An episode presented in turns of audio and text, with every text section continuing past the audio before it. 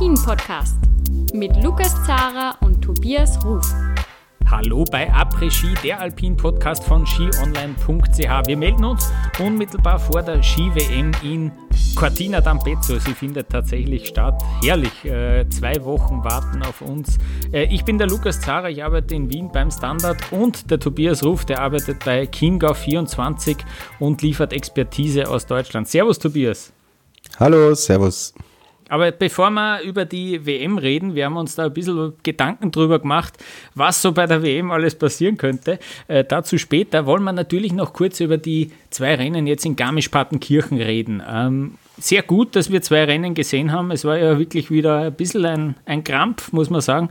Es gab ein Abfahrtstraining, es gab dann die Abfahrt am Freitag und am Samstag den Super-G. Bei frühlingshaften Temperaturen, am Samstag hat es 11 Grad gehabt, also das war wirklich, puh, ja, ähm, wirklich sehr, sehr warm. Äh, ein entsprech ja, jeweils ein entsprechendes Startnummernrennen war es dann. Ähm, die Abfahrt am Freitag, die war ein bisschen kurz äh, für Garmisch-Verhältnisse. Sie wurde verkürzt und zwar um circa 10 Sekunden. Äh, am Reservestart, da war mehr Platz ganz einfach. Äh, so, so, so haben es die Veranstalter dann erklärt. Äh, mehr Platz im Sinne von Abstand halten zu anderen Personen. Das wäre beim Originalstart nicht so gut möglich gewesen. Und deswegen hat man sich dazu entschieden, dort den Reservestart gleich von vornherein zu nehmen, zu wählen, ähm, um hier ja auch wirklich die Abstandsregeln sozusagen äh, so gut wie es geht einzuhalten. Ähm, und ja, deswegen war es ein bisschen kürzer und vielleicht ähm, ist es auch das, was dem Dominik Paris dazu verholfen hat, dass er sein erstes Rennen nach dem Kreuzbandriss gewonnen hat. Er hat die Abfahrt am Freitag gewonnen. Dominik Paris 37 Hundertstel vor Bert Feutz und dritter ist Matthias Meyer geworden.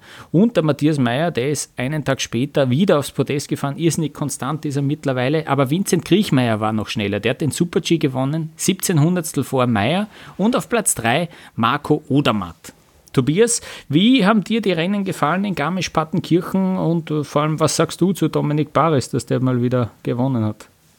Äh, das ist die große Geschichte von Garmisch-Partenkirchen, die positive Geschichte. Es gab leider auch eine negative, auf die komme ich gleich zu sprechen, aber dass Dominik Paris, ja, fast ein Jahr nach äh, der wirklich schweren Verletzung, wir erinnern uns alle in Kirchberg, in unmittelbarer Vorbereitung auf Kitzbühel hat er sich wirklich hm. schwer verletzt und er ist ja, er wird es mir verzeihen, auch nicht mehr der Jüngste.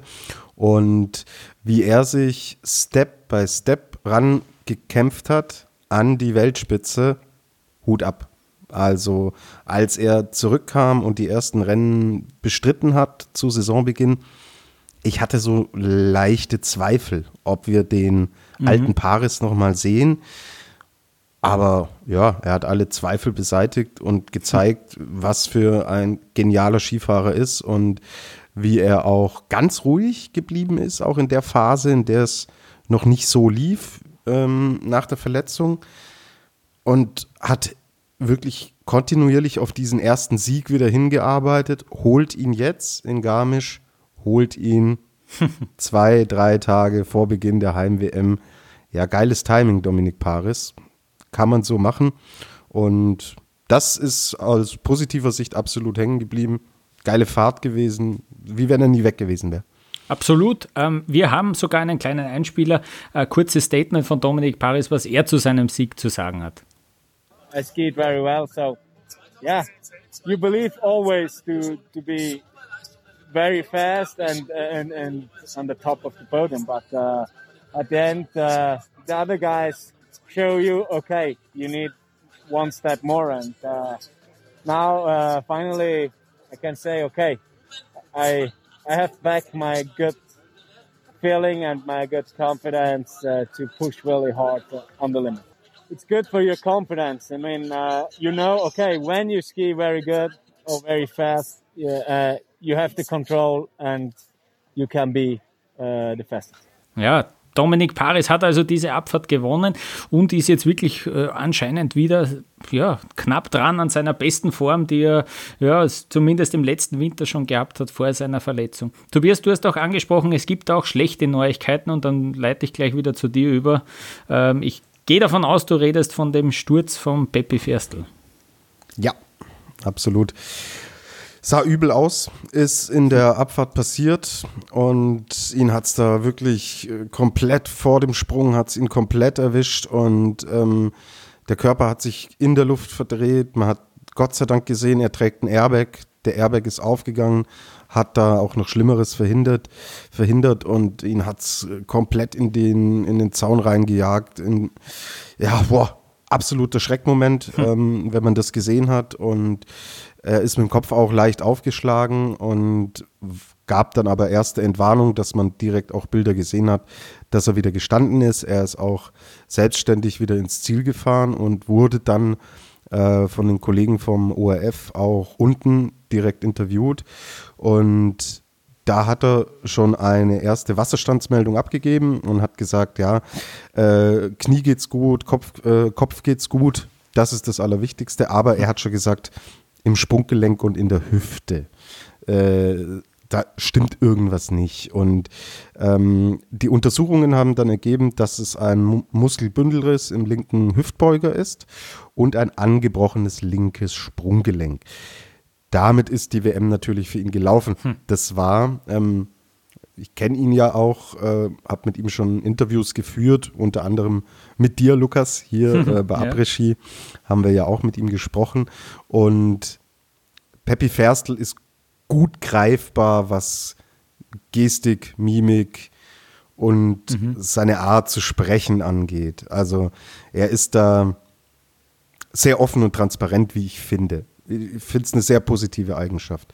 Und er wurde dann von den ORF-Kollegen mit den Worten verabschiedet und wir hoffen, dass wir sie bei der WM in Cortina sehen. Hm. Und da habe ich schon gesehen, er so, hm, ja, schauen wir mal. Und da habe ich sofort gewusst, das ist was Schlimmeres. Mhm. Ja, er hat da äh, sofort, selbst unter der Maske habe ich gesehen, ah, ah, der Peppi wird nicht bei der WM fahren.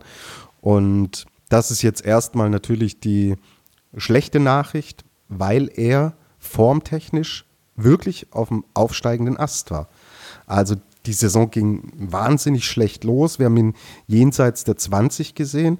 Inzwischen haben wir ihn regelmäßig um Platz 15 gesehen. Und das waren wirklich gute Schritte, die er, die er gemacht hat. Klar, Zeitpunkt ist doof, aber er hat selber auch gesagt, ähm, dass er auf der anderen Seite froh ist, dass nicht mehr passiert ist und er wird die Verletzungen ausheilen. Und er hat gesagt, und dann die Vorbereitung für die Olympiasaison angehen.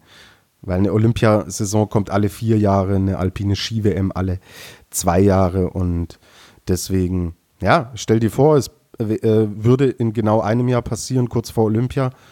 Da ist sowas natürlich extrem nochmal bitterer als vor einer WM. Und ja, sind wir froh, dass nicht mehr passiert ist. Mhm. Wer die Bilder gesehen hat, es hätte mehr sein können. Bitter ist es trotzdem müssen wir nicht drum rumreden. Der nächste, der draußen ist und es, wir haben ja hier auch schon diskutiert, sind es mehr Verletzungen als in den letzten Jahren. Also so langsam würde ich da ganz klar Richtung Ja tendieren, weil es ja, es vergeht ja keine Woche, ohne dass ein, ein großer Name im Endeffekt draußen ja. ist. So. Aber ist ein anderes Thema. Nichtsdestotrotz, äh, das war ja der Schreckmoment und als kleine Genesungshilfe gibt es deswegen auch den Felix der Woche von mir, wer sich im vorletzten Rennen vor der WM hm. verletzt, so dass er draußen ist und gerade wieder gut in Form war.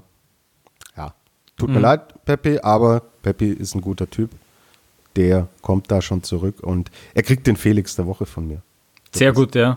Ähm, ein nach, nach dem Pepe Ferstl hat Brice Rocher auch noch erwischt, der ist auch gestürzt, der hat sich das Kreuzband gerissen, wie er dann äh, auch auf Instagram geteilt hat. Ich habe es auch schon bei Twitter ähm, auch geteilt und der Après-Ski-Podcast könnt ihr uns da finden. Also es hat da wieder zwei Leute erwischt ja, in dieser Abfahrt. Ähm, ja, äh, wieder zwei neue Verletzungen. Eine Parallele, die mir aufgefallen ist ähm, zu diesen, äh, von diesen zwei Rennen, ähm, dass es, ich habe schon angedeutet, eine ein Startnummernrennen war. Äh, am, am Freitag hat die Startnummer 5 gewonnen vor der Startnummer 3 und der Startnummer 1. Am Samstag hat die Startnummer 5 gewonnen vor der Startnummer 3 und der Startnummer 1. Also es war genau ident. Ja. Ähm, das war, das war einfach mit den, mit den weichen Bedingungen. Die Topfahrer haben auch wirklich sehr tiefe Nummern gewählt. Äh, auch der Marco Odermatt, der hätte noch viele andere zur Auswahl gehabt, hat sich aber dann für die Eins entschieden. Ähm, das war wirklich ja, ein Vorteil, da früh dran zu kommen. Und ähm, das nütze ich jetzt gleich, um über das österreichische Team zu sprechen. Den Vorteil, den hat nämlich Vincent Kriechmeier hier am Samstag für diesen Super-G-Sieg äh, ideal ausgenutzt, diese Startnummer 5. Ähm, das Podium ident mit dem in Kitzbühel, mit dem Super-G-Podest, nur dass Meyer und Odermatt Platz gewechselt haben, aber dass die drei wieder dort vorne stehen, das ist also kein Zufall.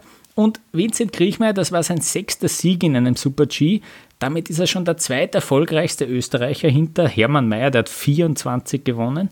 Also da hat er auch schon jetzt mit sechs Siegen äh, in dieser Disziplin, ist er eigentlich schon ja, äh, wirklich eine Größe, äh, kann man so sagen. Stefan Eberharter, Hannes Reichelt und Günther Mader haben auch alle sechs äh, Super-Gs gewonnen, aber Vincent Griechmeyers Karriere geht ja doch noch einige Jahre hoffentlich, deswegen finde ich eine interessante Statistik auf die Nummer 1 ist, glaube ich, noch ein Stückel, Stückerl hin, oder? Ja, genau, der hat 24, ja. Also das ja. äh, könnte knapp werden, ja. Vielleicht gibt es aber auch ein paar Super-Gs mehr in den nächsten Jahren. Die Tendenz geht ja eher in die andere Richtung. Na, Vincent Kriechmeier, das ist ganz klar seine bessere Disziplin in, Abfahrt, in der Abfahrt. Da, da fährt er immer wieder, da gibt es immer wieder ein Tor, das er irgendwie verpasst vom Schwungansatz her bisschen zu viel Risiko geht er dann vielleicht, zu viel Innenlage, ja, dann liegt er vielleicht wieder mit dem, auf dem Hosenboden, wie man so schön sagt. Ja, in Super-G dürfte er da den Rhythmus immer besser finden. Ähm, und wir haben jetzt auch wieder einen Einspieler von Vincent Griechmeier, wie er das so äh, selber dann auch zusammenfasst. Da war kein einfaches Rennen mit, äh, mit den Schneeverhältnissen. Äh, ist auch für jeden eine neue Strecke gewesen, was den Super-G betrifft, aber allen in allem sehr positiv für mich. Die WM ist immer was Spezielles. Also so große Events sind gut für Überraschungen, aber ich fühle mich ganz gut, natürlich. Und trotzdem ist das ein ganz neues Gelände für uns. Ich bin da auch noch nie irgendwie Skifahren gewesen. Ähm, so wie der Großteil ist dann ein neuer Tag, neue Strecken, äh, neue Kurssetzung. Also ja, im Super-G kann viel passieren, aber ich bin auf alle Fälle in einer guten Verfassung. Beim großen Event gibt jeder 100% keiner schaut auf den Weltcup-Stand und ja, das macht es immer zu einem ziemlichen Gemetzel normalfall. Also Vincent Kriechmeier erwartet ein Gemetzel ja, beim Super-G, bei der WM am Dienstag. Äh, vor allem deswegen, weil man da ja auch noch kein Training davor fährt, vor dem Super-G ähm, und viele Läufer einfach auch noch nie dort gefahren sind, ja, in äh, Cortina. Das ist einfach so. Ähm, die Männer, die haben dort in den letzten Jahren keine Station gemacht. Das, das, das Weltcup-Finale letztes Jahr wurde ja abgesagt. Und ja, dieses Gemetzel eben, ja, äh, immer wieder das Risiko von der Linie her, das gilt es abzuschätzen im Super-G. Ähm, bin da gespannt. Dann Matthias Meyer, seine Konstanz ist wirklich beeindruckend. Der sechste Podestplatz in Serie im Speed-Bereich. Ähm, in den letzten sechs Rennen jeweils äh, aufs Podest gefahren. Nicht schlecht. er hat zwar nur in Bormio gewonnen, aber trotzdem ist er Top-Kandidat irgendwie auch auf den, auf den WM-Titel in beiden Disziplinen. Der ist ähm, der ist heiß und wir wissen ja, der Mottelmeier, der kann bei Großereignissen äh, sich durchaus äh, recht darauf äh, fokussieren. Ähm, und interessant auch, dass Max Franz äh, eigentlich das WM-Ticket für mich in beiden Disziplinen, ganz, ganz fix ist es natürlich noch nicht, aber für mich in beiden Disziplinen dieses WM-Ticket gelöst hat. Ähm, er ist interessanterweise in beiden Rennen im untersten Abschnitt der absolut schnellste gewesen. Das fand ich wirklich äh, sehr spannend. Er hat da zum Beispiel in der Abfahrt, jetzt schaue ich schnell nach, genau über vier Zehntel den Bert Voits noch abgenommen auf den letzten 15 Sekunden. Also der war da wirklich in diesem Zielschuss äh, mit Abstand der schnellste. Und ähm, ja, ist mit Platz 4 in der Abfahrt ähm, und im Super-G ist er Sechster geworden. Also da hat er sich jeweils ins Gespräch gebracht, vor allem auch, weil seine Formkurve wirklich nach oben gezeigt hat über den ganzen Winter schon. Wenn die WM noch zwei, drei Wochen später stattfinden wird, vielleicht wäre er dann sogar wirklich ein Kandidat auf den Titel. Aber der ähm, ist wirklich gut in Form und bin gespannt, ob er das auch in Cortina dann zeigen kann. Dann noch äh, aus, aus, österreichischer Sicht sehr schön ähm, Daniel Hemmetsberger, der ist Neunter geworden in der Abfahrt, sein bestes Weltcup-Ergebnis bis jetzt. Weiß nicht, ob du dich vielleicht erinnern kannst, auch Tobias, der, den hat es damals in äh, Bormio auch so den Ski ganz schier verschlagen in der Traverse. Das war ein furchtbarer Unfall auch, wo es eben das Knie so verdreht hat, dass er da jetzt wieder zurückgekommen ist, ist äh, auch sehr cool. Und ich habe gesehen, er ist auch im, im Kader dabei, also zumindest äh, als Ersatzfahrer ähm, dürfte er da mal mitfahren nach Cortina. Ähm, deswegen, ja, äh, sicher noch eine coole Sache. Darf ich schon mal vorneweg fragen, Hannes Reichelt ist nicht dabei im Kader, oder? Genau, gut, dass du es ansprichst. Das war auch noch ein, so ein Thema. Ähm, Hannes Reichelt hat, das, äh, hat die WM sozusagen verpasst. Da stimmt einfach auch das Tempo noch nicht. Ich persönlich finde das jetzt gar nicht so dramatisch. Das war irgendwie, ich hätte diese Saison auch noch mehr gesehen als, als Aufbau. Hannes Reichelt hat dann selber auch gesagt, er braucht viele Rennen normalerweise, dass er in Form kommt. Ich finde das jetzt gar nicht so tragisch und dramatisch. Natürlich ist es ein großer Name, natürlich tickt die Zeit ein bisschen, er ist jetzt schon über 40. Ähm, und die Frage ist auch, ob er sich das nochmal antut. Er hat jetzt gesagt, er fährt die Saison einmal zu Ende und dann schaut er. Du hast es ja schon gesagt, nächstes Jahr gäbe es Olympia. Also ähm, ob, es, ob, ob ihn das reizt, äh, in, in China um Olympiamedaillen zu fahren, weiß ich nicht. Äh, das wird er erst in ja, ein, einem Monat frühestens Bescheid geben. Aber er ist einmal äh, jetzt bei der WM nicht dabei.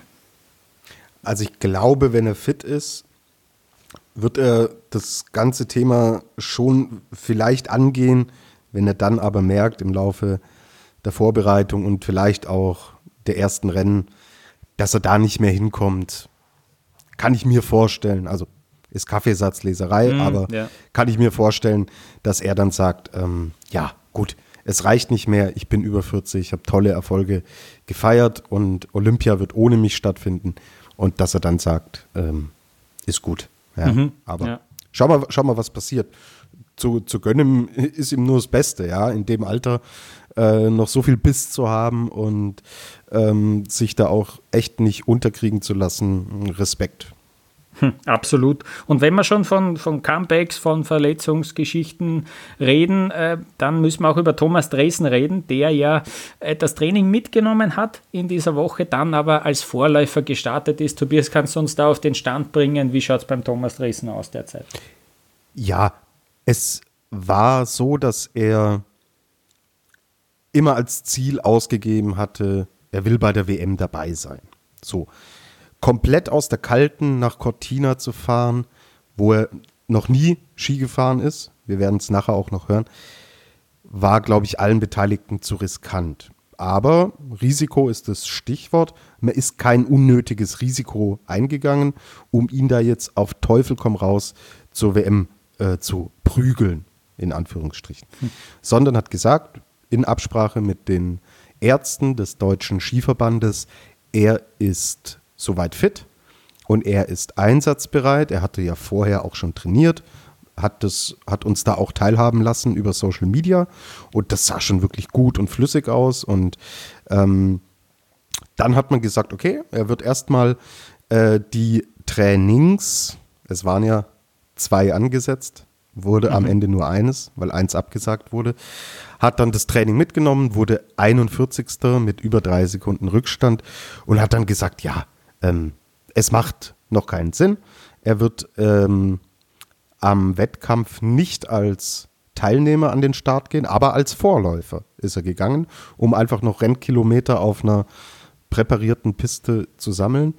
Und das Strahlen unbezahlbar von ihm er ist wieder zurück und äh, durfte in Garmisch da die erste Weltcup-Luft wieder schnuppern. Und jetzt kann es nach Cortina gehen und wir hören nachher in der WM-Vorschau auch noch, was er zu Cortina sagt, was er über mögliche Chancen und Perspektiven sagt. Und hey, wir alle denken an letzte Saison zurück, als er in seinem Comeback-Rennen fährt da runter und gewinnt.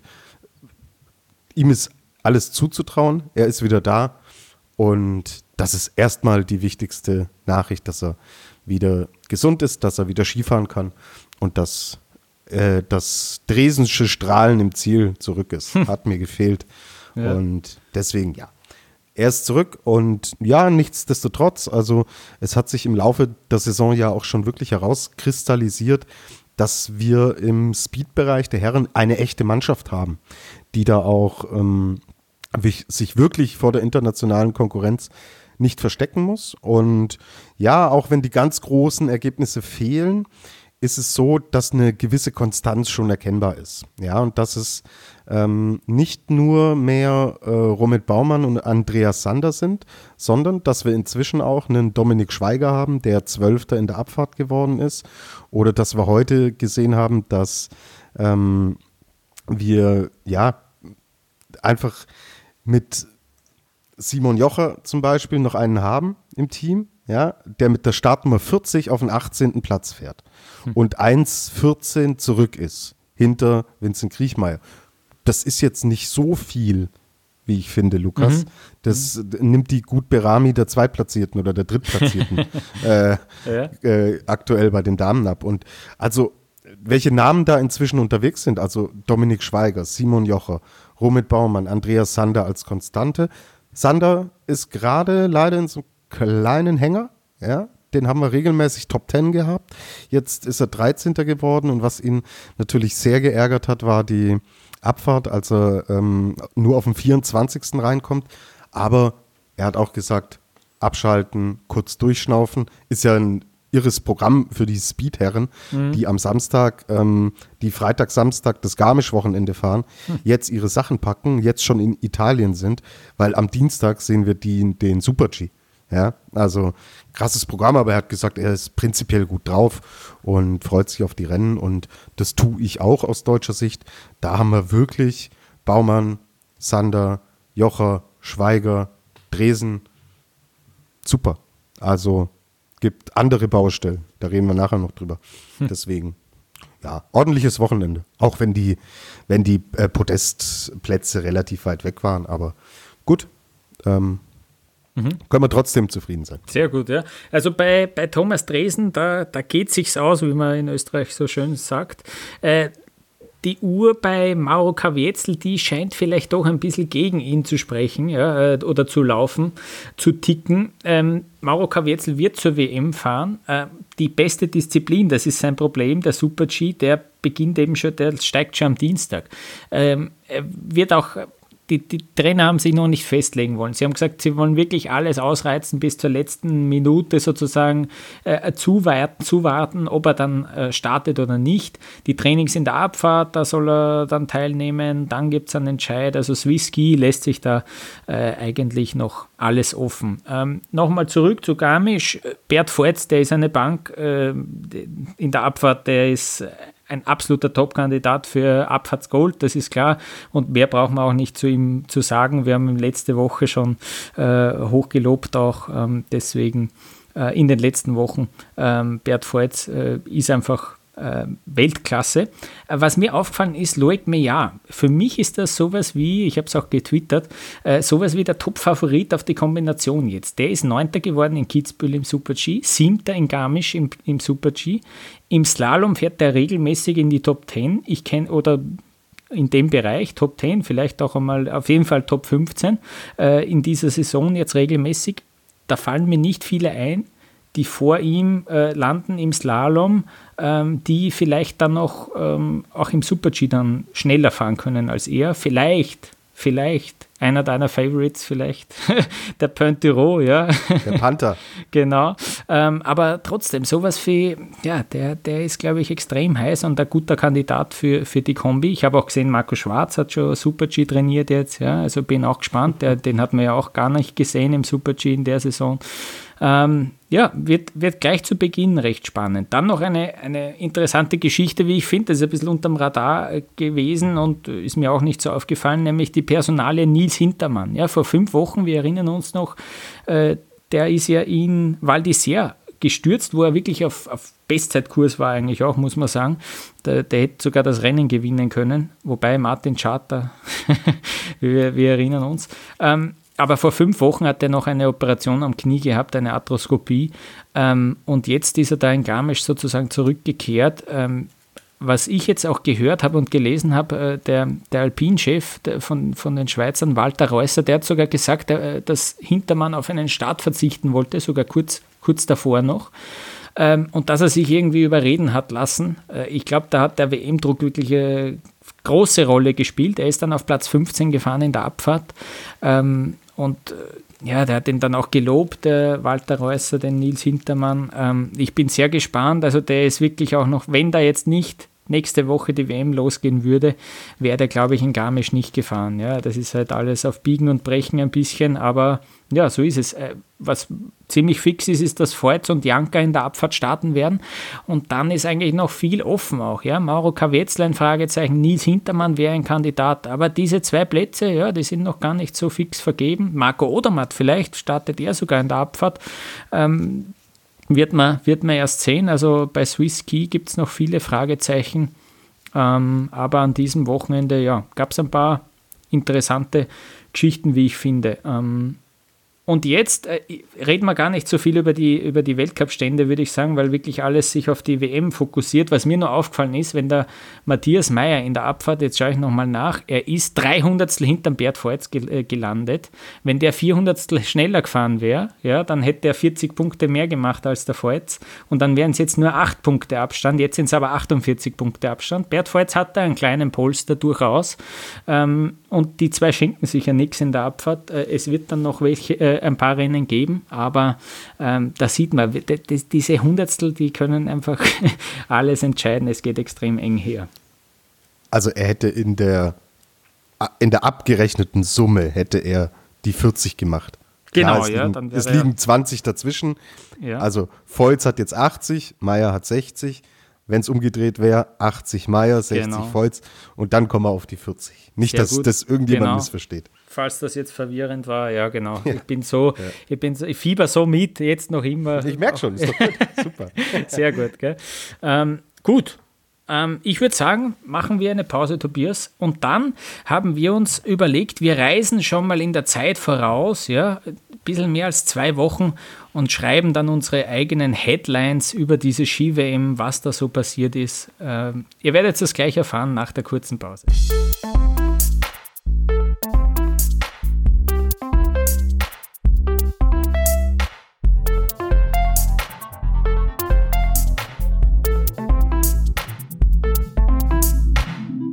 So, wir schauen jetzt auf die Ski-WM voraus, indem wir auf die Ski-WM schon wieder zurückblicken. Wir haben uns nämlich überlegt, was könnten so die großen ja, Takeaways von dieser Ski-WM werden.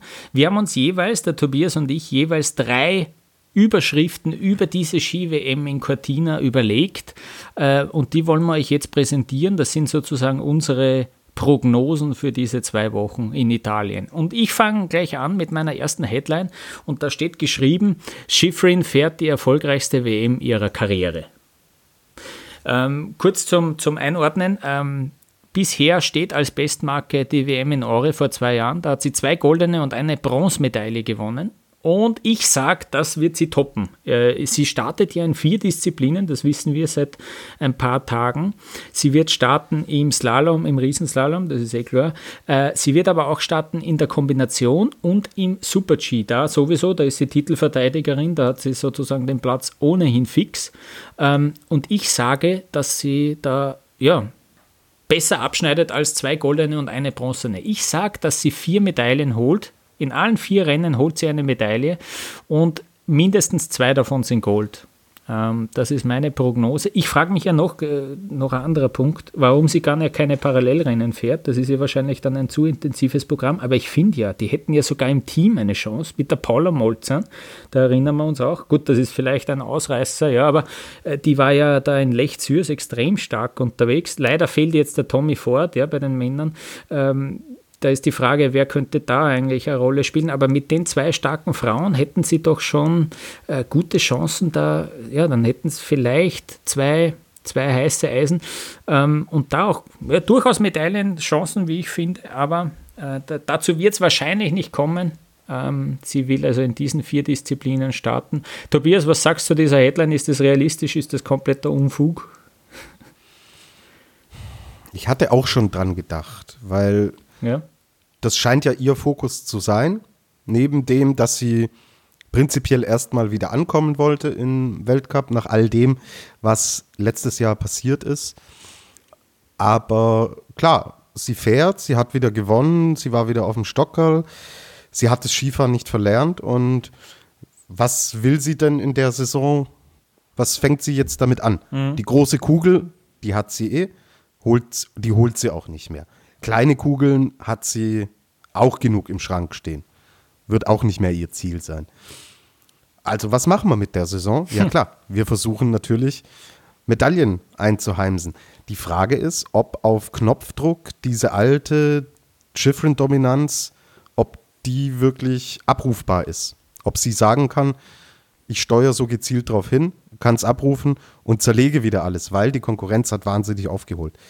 Deswegen erkenne ich schon ähm, einen Teil meiner Gedankengänge auch in der These wieder, aber ich versehe sie mit viele Fragezeichen. Du hast schon äh, schwachsinnigere Thesen aufgestellt, Lukas. Also seht es wirklich als Kompliment jetzt erstmal Ja, ja, von meiner. Seite. Ja? Ähm, darf ich vielleicht gleich meine These Bitte, dahinterher ja. Mhm. schieben, die deiner so ein bisschen widerspricht? Wir werden Schweizer Festspiele der Damen erleben in Cortina. Aha.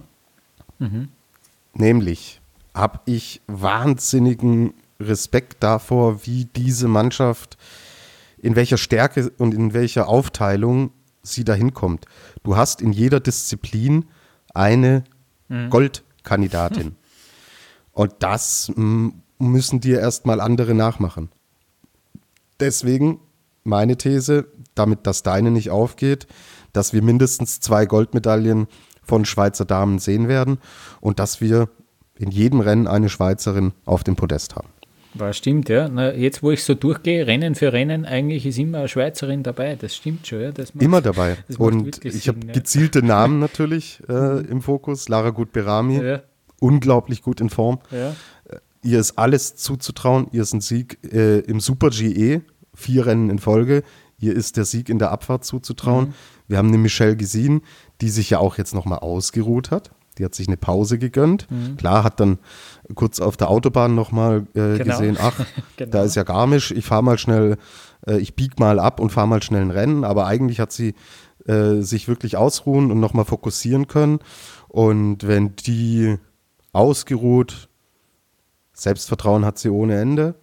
Da hinkommt und alles, die Scheinwerfer richten sich auf Schifrin und Vlhova und auf Marta Bassino im Riesenslalom, die Lokalmatadorin. Hey, dann pass mir auf die Michelle Gesin auf. Und Corinne Sutter, die kann es auch, wie wir wissen. Da ist vielleicht auch noch ein bisschen was im Köcher, an dem man jetzt gearbeitet hat. Also bei den Frauen finde ich es extrem spannend, weil sie eben jetzt diese Pause auch hatten. Äh, ja, vielleicht kommt Wendy pünktlich zum Ja. äh, Saisonhöhepunkt wieder in ihre Bestform.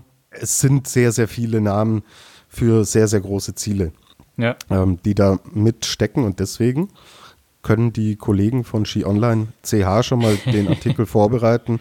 Schweizer Festspiele in Cortina. Ja, das ist, äh, das klingt sehr gut. Ich wünschte, ich könnte dasselbe sagen über Österreich, ja, natürlich, aber es ist das krasse Gegenteil. Äh, Und ich lehne mich, es, so, so, so weh es mir tut, ich lehne mich aus dem Fenster und sage, Österreichs Frauen, die gehen leer aus bei der WM. Ich sage, da kommt keine einzige Medaille. Gut, Riesenslalom ist eine Bank, ja, passt, das kann man vergessen. Im Speed keine Dichte, leider alle verletzt irgendwie, alle Probleme. Peter Schröcksner hat gesagt, da- ist auch noch, das sind auch noch die ganzen Corona-Infektionen, die spielen noch eine Rolle. Ähm, gut, da gab es andere auch, aber die haben halt auch schwere Symptome gehabt. Das hat äh, da- davon, davon zehren sie sozusagen, gibt es das eigentlich auch bei negativen, man zehrt auch noch von den negativen Folgen.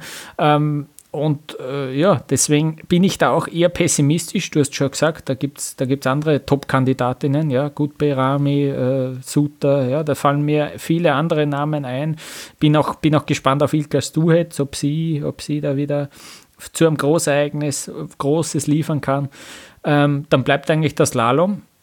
Ja, gut, Liensberger, okay, aber ich glaube sogar, die, die scheidet aus. Ja, irgend sowas oder irgend sowas Dramatisches, irgendein, irgendein blöder Fehler, ein Steher im Flachen oder so und dann ist das Desaster perfekt. Ja, stell dir vor, Slalom ist das letzte Rennen der WM, noch keine Medaille, der Druck ist vielleicht auch noch ein größerer, sie muss andauernd dieselbe Fragen beantworten. Ja, keine Medaillen bis jetzt, jetzt muss es doch passieren. Chuck, ja, dann haben wir schon das Desaster. Gut, es gibt ja Parallelrennen, das ist ja vielleicht ein bisschen, na gut, auch nicht mehr so sehr würfeln wie im letzten Jahr noch, leider. ja, ähm, also, puh, ja, ich, ich, ich würde ja gern nicht schwarz malen, aber ich sage, Österreichs Frauen gehen leer aus. Hm, ja, ist eine These, da kann ich dir, kann ich dir schon folgen. Also ich ver verstehe die Skepsis, dass sie ganz leer ausgehen. Hm. Im, Im Speed-Bereich, also ich sehe keine Weltmeisterin aus Österreich. Ja, mhm. aber dass mal ein zweiter oder ein dritter Platz, wenn sich alles ausgeht, halte ich jetzt nicht für unwahrscheinlich. Aber tendenziell ist deine These jetzt nicht, nicht ähm, zu weit hergeholt. Dann frage ich mich aber natürlich, Lukas, da müssen die Herren ja so richtig reinhauen, weil ähm, der Skiexperte schlechthin, ja, und das Orakel des alpinen Skisports, Hans Krankel, ja, der sagt, er spürt es, ja, dass die Österreicher so richtig abräumen werden. Und er hat zwölf Medaillen prognostiziert. Stimmt. Also wenn die Damen keine holen, boah, da brauchen wir einige äh, Herren, die da äh, einige Doppel-Dreifach-Siege einfahren. Genau, Sonst das, ja. ist das, was Johann Kader prognostiziert, schwer umsetzbar, oder? Stimmt, dann sind sechs Disziplinen bei den, stimmt, sechs Disziplinen bei den Männern und dann im Schnitt zwei pro. Ja. Gut, zählen wir jetzt eigentlich, wenn Österreich im Team eine Medaille macht, dann würde ich das eher nicht als Frauenmedaille per se äh, zählen. Wobei dann. Ist, ja, ist genehmigt. Ja, okay. Also daran habe ich jetzt gar nicht gedacht. Österreich könnte schon im Teambewerb auch was abstauben. Ja. Okay, dann könnte es vielleicht doch nicht ganz leer ausgehen. Aber vielleicht kommt ja auch Belgien oder so und haut uns da raus in der ersten Runde. Was weiß man. Genau, und, und dann wird nach der WM wird's die vernichtende Kritik von Hans Krankel geben. Ja. Ich freue mich schon drauf. Ja, ja äh, Peter Schröcksnadel sagt übrigens, ich glaube, Jetzt, das war erst vor, vor kurzem, habe ich es auch geteilt. Fünf bis sechs Medaillen, glaube ich, ist das Ziel. Das ist jetzt gar nicht so, ja, fünf bis sechs, okay, ja, macht schon Sinn. Finde ich ja. äh, realistisch. Also, genau, ja. äh, Schröcksi. Schröcksi hat schon wildere Dinge genau. in die Skiwelt transportiert als das. Mhm. Gut, Tobias, nächste These, hau raus. Nächste These. Deutschland hat wieder einen Alpin-Weltmeister. Na, sehr was. Du hast, du, hast bevor, du, du hast mir vor der Saison gesagt, äh, es, wird keinen, es wird keinen Weltcupsieg geben. Du hast sogar überlegt, ob nicht mal ein Podest oder so irgendwas war. Also ganz, ganz furchtbar. Und jetzt? Naja, die WM zählt ja nicht zum Weltcup, Lukas. Ja. Muss ich dir ja nicht erklären. Und wir, du hast mich nach dem Weltcup gefragt. So. ähm, was glaubst du, an wen, du weißt es nicht. Wir haben die Thesen vorher ja besprochen, aber ich habe dir gesagt, ich verrate dir nicht, wen ich meine. Was glaubst du, wen ich meine? Naja, wenn du so fragst, wirst nicht wirst nicht unbedingt den Linus meinen im Slalom, sondern hast irgendwas Wilderes im Kopf. Hast du keine Idee? Aber okay, sie ist, sie ist, ähm, ich kann sie, ich kann sie begründen. Okay. So. Ah. Ah, haha. Was, was denkst du, Lukas? Ich Zielst du auf einen Parallelbewerb ab? Ja, du, da bist, sind du ja, Da ist ja der Luiz Stefan, gell, der ist gut dabei. Ja. Alex Schmidt. Den habe ich aber. Ja. ja, den Luiz Stefan habe ich nicht, weil der kommt auch aus einer Verletzung zurück. Das kommt zu früh, aber zwei Einzelpodestplätze in seiner Karriere hat er erreicht. Zweimal in Parallelrennen. In Chamonix letztes Jahr hat er einen wilden Abflug gemacht. Du erinnerst dich im mhm. Halbfinale, mhm. wo es ihn so richtig zerlegt hat. Aber er war da unfassbar schnell und eigentlich auf Finalkurs. Dieses Jahr in Lech Zürs wahnsinnig gut unterwegs. Da hat da haben Hundertstel gefehlt, um ins Finale einzuziehen. Hm. Und jetzt wird der Schmied Alex voll durchzünden und wird Weltmeister hm. im Parallelevent. Das ist meine wilde These. Wie wild ist sie, Lukas? Ja, gar, eh gar nicht so wild, gell? Genauso, naja, ja. Natürlich wäre es ein Wahnsinn, aber, aber ja, parallel, ganz ehrlich, ja. Na gut, wenn, wenn im Finale Pointero gegen Christoffersen gewinnt, okay. Aber es könnte halt schon auch sein, dass Schmidt gegen, pff, äh, weiß nicht, Luke Winters im Finale ist. Ja, weil ähm, äh, wie, wie sehr geht man rein halt auch als Pantiro, als Christoffersen in diese Parallelnummern? So, du weißt es Genau. ja nicht. Fahren sie überhaupt? Und- Ist auch, die, ist auch eine Frage. Ich, ich, wahrscheinlich. Ist die Weiß Frage. ich jetzt gar so. nicht. Ja. Hm. Und der Schmied Alex, der wird Riesenslalom fahren und der Schmied Alex wird im Teamwettbewerb fahren Mhm. und im Parallelwettbewerb fahren. Und das sind die drei Punkte, die er mitnimmt. Slalom glaube ich nicht, dass er fährt. Macht keinen Sinn. So. Deswegen, er hat drei Fixpunkte, äh, an denen er sich orientieren kann. Also warum nicht? Boah, auch Luiz, Luiz, Schmid und Dürr im Team. Pff, Puh, Ja. eigentlich Fil Filzer wird, Filzer wird da die, die Ja. vierte sein, Mhm, ähm, weil es sind nur drei Damen nominiert, mit Kira Weidle, mit Lena Dürr und Andrea Filzer. Kira, ähm, ja. ja, wird fix kein, äh, kein äh, Parallelrennen und kein Teamwettbewerb fahren. Lena Dürr kann das auch gut und Lena Dürr Mhm. hat auch aufsteigende Tendenz gezeigt. Wenn Luiz fit ist, wenn Schmid das abruft, was ich denke, dann hast du drei Bretter Mhm. drin, von denen sich dann Andrea Filzer, die auch schon aufgezeigt hat, dass es an guten Tagen funktioniert. Und im Team entstehen andere Dynamiken. Wir sehen es im Ski-Alpin relativ selten, aber du weißt, dass ich sehr, sehr viel über Biathlon berichte und dass es wirklich Athleten, Athletinnen gibt, die in der Staffel um Lichtjahre besser performen, als es im Einzel tun. Und so ein Beispiel ist aus deutscher Sicht zum Beispiel Vanessa Hinz. Mit der habe ich jetzt ein Interview gemacht vor ein paar Tagen und habe so auch gefragt, hey, woher kommt das denn mit der Staffel, Vanessa? Und die hat so gesagt, sie hat im Unterbewusstsein einfach, sie hat diesen Teamgedanken so intus in ihrem ganzen Wesen, in ihrer ganzen Person, dass immer, wenn es darum geht, es nicht nur für sich selbst zu machen, sondern dass noch andere von dir abhängen, dass sie dadurch unterbewusst einfach nochmal geschärfter und fixierter ist auf ihre Leistungen. Und wenn wir das übertragen auf einen Teamwettbewerb, who knows? Da ist auf jeden Fall eine Medaille für die deutsche Mannschaft drin. Wenn nicht sogar die, der ganz große Wurf. Ähm, Ja. Und wenn es am Ende heißt, Schmied Alex ist nicht Weltmeister im Parallel, aber wir sind Teamweltmeister, nehme ich es mit. Nimmst auch, ja. Ähm, Na, ich, also, ja, ich Meine These ist ja nur, Deutschland äh, gewinnt Gold bei der, bei der Ski-WM. Ja. Ich sag's, Schön.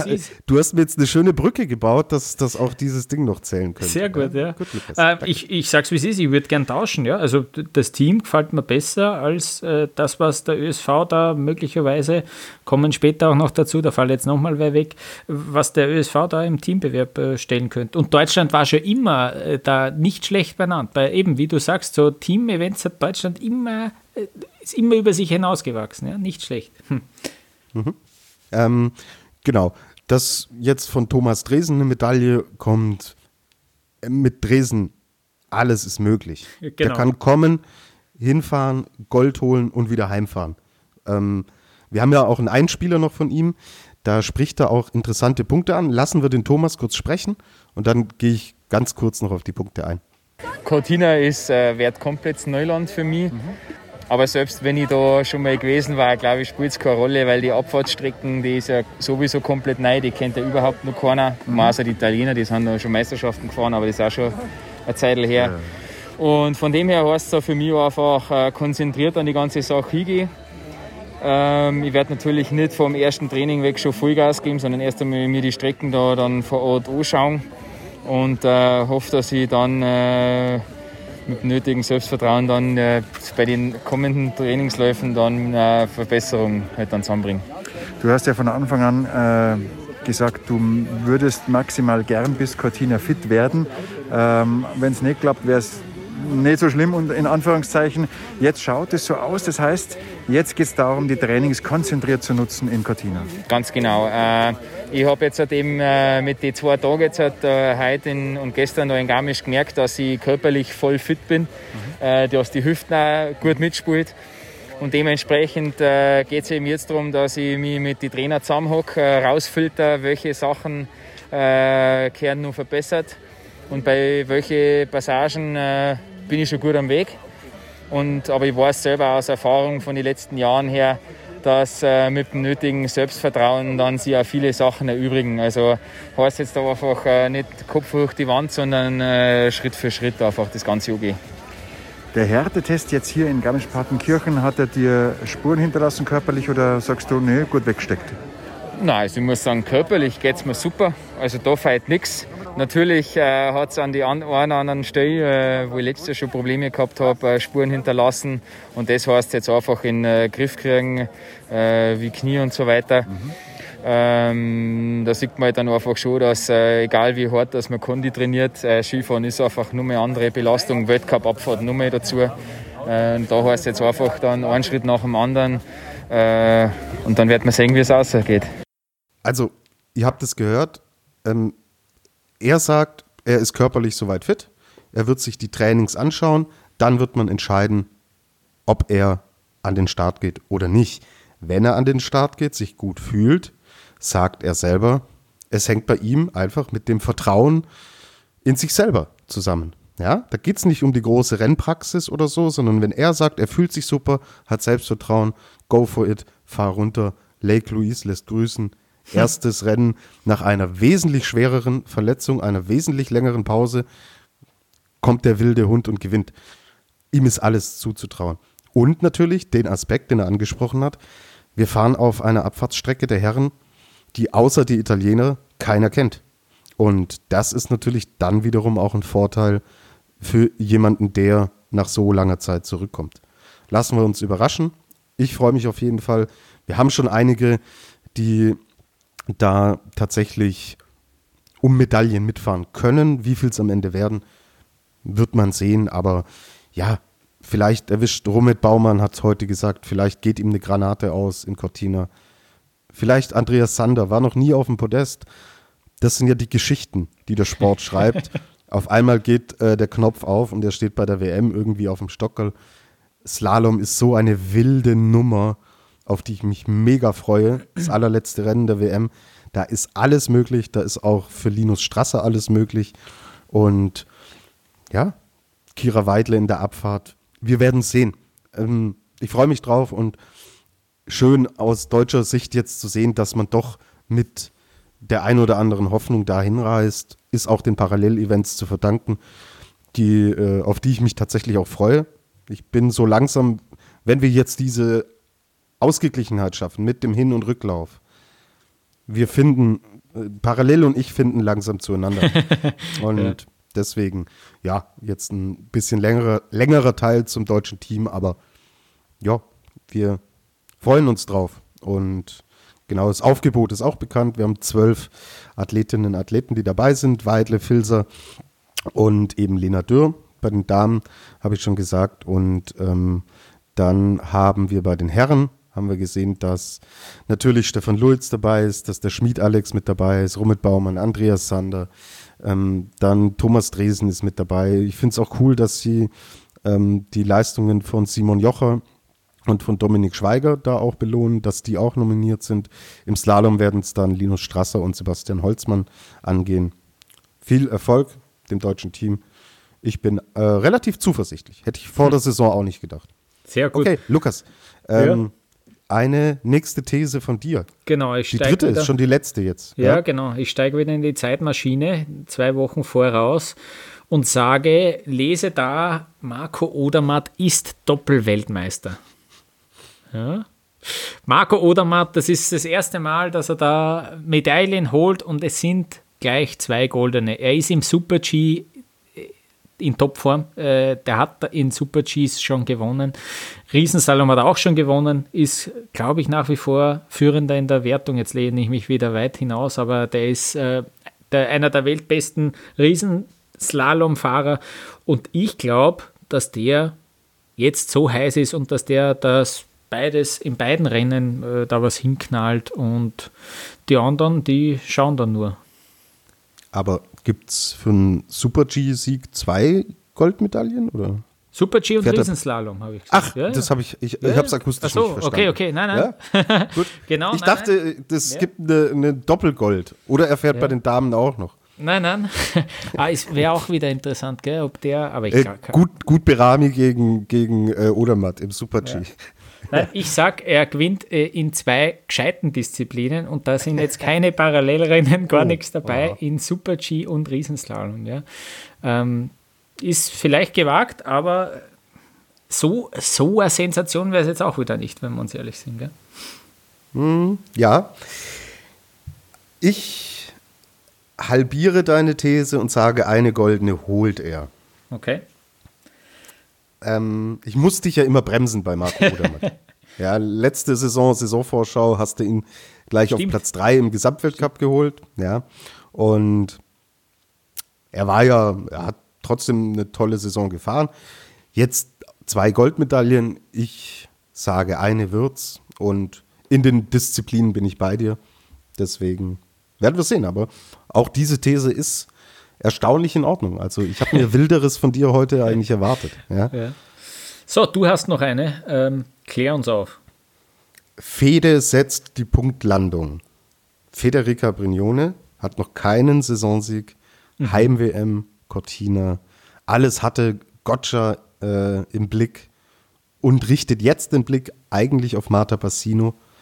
Aber Federica Brignone wird zur richtigen Zeit am richtigen Ort sein und zu Hause den Titel im Riesenslalom gewinnen.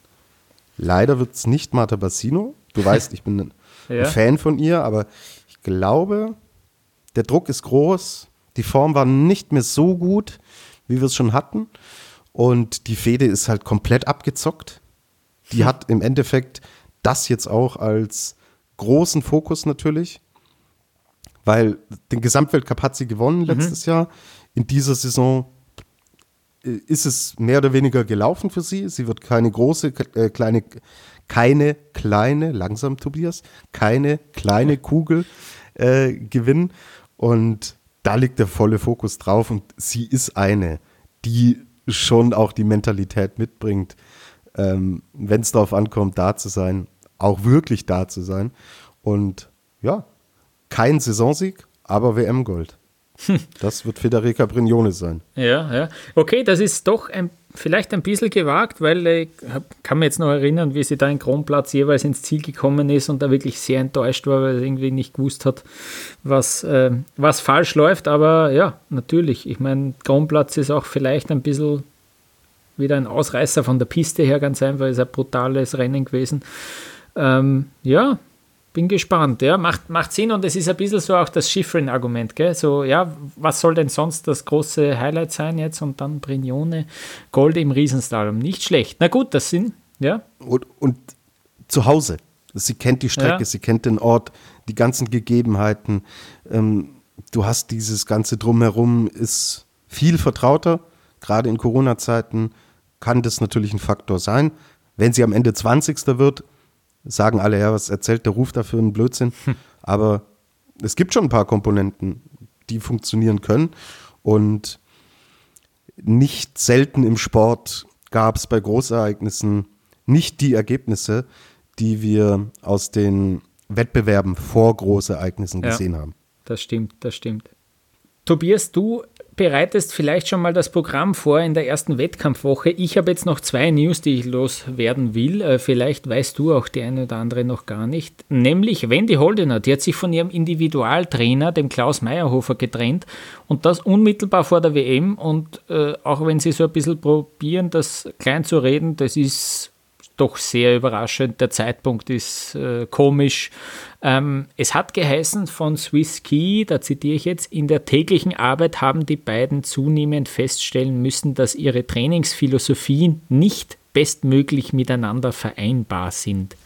Ähm, da gab es dann ein paar Berichte, dass der Klaus Meyerhofer doch arg fordernd gewesen sein soll. Gut, sie sind da wirklich nicht miteinander ausgekommen äh, Wendy Holdener hat bis zu diesem Stand, ich habe noch nichts gefunden, sich noch nicht dazu geäußert. Sie wird sicher befragt werden. Die Schweizer, die werden das äh, herausfinden wollen und werden es auch herausfinden. Sie startet ja schon äh, am Montag.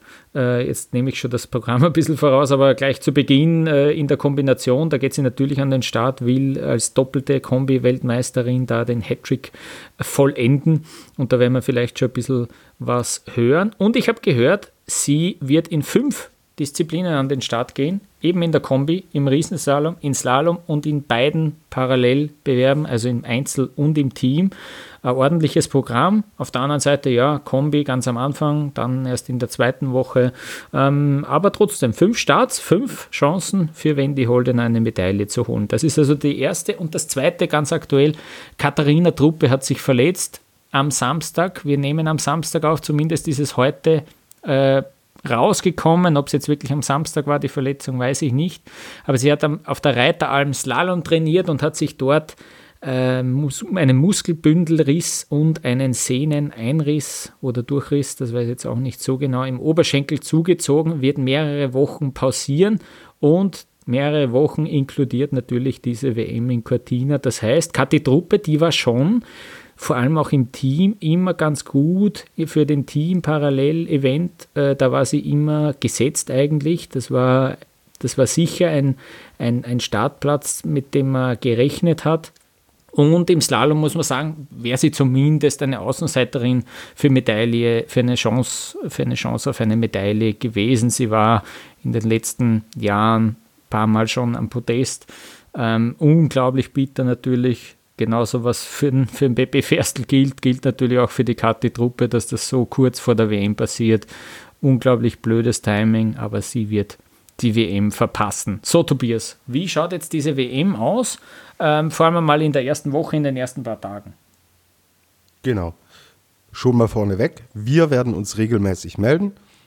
Deswegen, ihr braucht nicht meinen, ich lese das Programm vor und wir hören uns in zwei Wochen wieder mit äh, einer achtstündigen Rückschau auf die WM wir werden uns regelmäßig mhm. ähm, nach den Rennen natürlich dann auch melden, aber trotzdem gehen wir mal durch. Es geht los, wie gesagt, am Montag, den 8. Februar, mit der alpinen Kombination der Damen. Dann am Dienstag, da ist gleich Showtime. Ich habe es ja. vorhin kurz schon angedeutet. Da haben wir nämlich Super G der Damen um 10.30 Uhr und den Super G der Herren um 13 Uhr da darf wettertechnisch auch nichts schiefgehen, weil ja. wir werden es gleich hören, das Programm ist sehr gebündelt und wenn du gleich zwei Super-Gs an einem Tag hast, mhm. dann spielt der Wettergott hoffentlich mit. Also, Montag Alpine Kombination 11 Uhr, Dienstag Super-G Damen 10.30 Uhr, Super-G Herren 13 Uhr. Mittwoch geht es dann weiter, da ist die Alpine Kombination der Herren um 10 Uhr und es ist auch noch ein Training, ein Abfahrtstraining der Damen. Dann geht es am Donnerstag mit dem zweiten Abfahrtstraining der Damen weiter und auch die Herren veranstalten dort ein Abfahrtstraining. Heißt, Donnerstag wird der erste Tag sein, an dem keine Medaillen vergeben werden. So auch am Freitag. Da haben wir wieder die Trainings bei den Damen und bei den Herren im Abfahrtsbereich. Und wenn wir sehen, Lukas, Donnerstag, Freitag ist kein offizieller Wettkampf angesetzt wenn was schiefgehen sollte, wettertechnisch, eben an jenem Dienstag, wo die Super-Gs angesetzt sind, oder auch in der Kombination, die Speedrennen nicht gefahren werden können, haben wir immerhin diese zwei Tage, die wir als Puffer ja. in der ersten Woche haben. Genau, dann haben wir am Samstag die Abfahrt der Damen um 11 Uhr und danach findet noch äh, das dritte Training der Herren statt zur Abfahrt und am Sonntag haben die Herren die Abfahrtspiste für sich alleine. Da wird um 11 Uhr dann die Abfahrt gefahren. Und ich glaube, damit können wir es programmtechnisch jetzt erstmal belassen. Ich habe es gesagt, wir melden uns ohnehin regelmäßig mit neuen Folgen zur alpinen WM in Cortina. Und da gibt es dann auch die weiteren Terminhinweise. genau, ja. Okay. Ähm, einerseits, es gibt drei Trainings für beide Abfahrten. Das ist also vor allem für die Männer, das haben wir jetzt schon ein paar Mal angesprochen, ist es sicher wichtig. Die kennen diese Piste einfach noch nicht. Die Frauen, die sind dort hin und wieder schon Abfahrten gefahren, aber die Männer vor allem, da gibt es viele, die sagen, sie waren dort noch nie Skifahren und äh, das ist sicher wichtig. Und die Kombinationen, die werden natürlich im Format Super G und Slalom ausgetragen. Und da erspart man sich dann auch wieder die Abfahrtstrainings für die Kombi-Abfahrt. Ja, das ist natürlich auch, der, das, dadurch, dass jetzt auch im Parallelformat Medaillen im Einzel äh, Medaillen vergeben werden, gibt es da dann natürlich einen Stau, da hat man sich was überlegen müssen und so hat man das gelöst, fährt man einen Super-G in der Kombi und keine Abfahrt mehr. Ja, ähm, genau, so ist es, das ist der Plan und ja, wir melden uns. Genau. Was ich vergessen habe noch zu sagen, den Einspieler, den wir gehört haben von Thomas Dresen, den hat uns der Deutsche Skiverband. Der schickt regelmäßig Audiomaterial ähm, für uns Medienvertreter rum und die dürfen wir auch gern verwenden, mit der Bitte um Erwähnung, woher es kommt. Ihr hört da den Pressesprecher Ralf Eder, der mit Thomas Dresen spricht. Wie gesagt, vielen Dank für das Audiomaterial an den Deutschen Skiverband. Das muss sein. Journalistische Sorgfalt, Lukas. Jawohl, sehr gut, es. gut, dass du es noch erwähnst. Und der erste Bewerb, also die Kombi der Frauen, ich finde es ich find's geil, dass damit schon losgeht. Es ist ein bisschen unterm Radar, aber jetzt überlegt einmal. Petra Vluhova, Michaela Schifrin, Federica Brignone, Michelle Gisin, vielleicht eine, hoffentlich eine Franziska Gritsch, die da den Tag ihres Lebens erwischt. Ich finde, da sind so viele Kandidatinnen für, äh, für ganz vorne. Ähm, es wird extrem spannend, obwohl das irgendwie so so vielleicht nicht so grandios klingt wie eine Abfahrt, aber die Kombination, die wird richtig spannend, finde ich. Ja. Und so legen wir los und dann, wie gesagt, werden wir uns regelmäßig melden. Wir freuen uns auf jeden Fall sehr auf die Ski-WM in Cortina. Ähm, ja, wenn ihr, wenn ihr das äh, gern gehört habt, jetzt unsere Folge, ähm, würden wir uns natürlich freuen, wenn ihr uns Schreibt, wenn ihr uns Feedback gebt, auf Facebook, auf Twitter, auf Instagram sind wir zu finden unter Après-Ski Podcast zusammengeschrieben. Ähm, dort könnt ihr uns erreichen. Es erreichen uns immer wieder, immer mehr äh, Nachrichten. Das freut uns wirklich sehr, jede einzelne, jede einzelne Rückmeldung. Und ja, sagt es weiter, dass äh, es da einen Podcast gibt, der sich mit dem Skirennsport beschäftigt. Äh, das wird uns sehr freuen und helfen in unserer Arbeit. Und dann zwischen Australian Open und Biathlon WM gibt es dann also auch diese Ski-WM und wir werden unser Bestes geben, dass wir euch da auch regelmäßig informieren. Wir freuen uns drauf und wir würden uns freuen, wenn ihr uns dabei zuhört.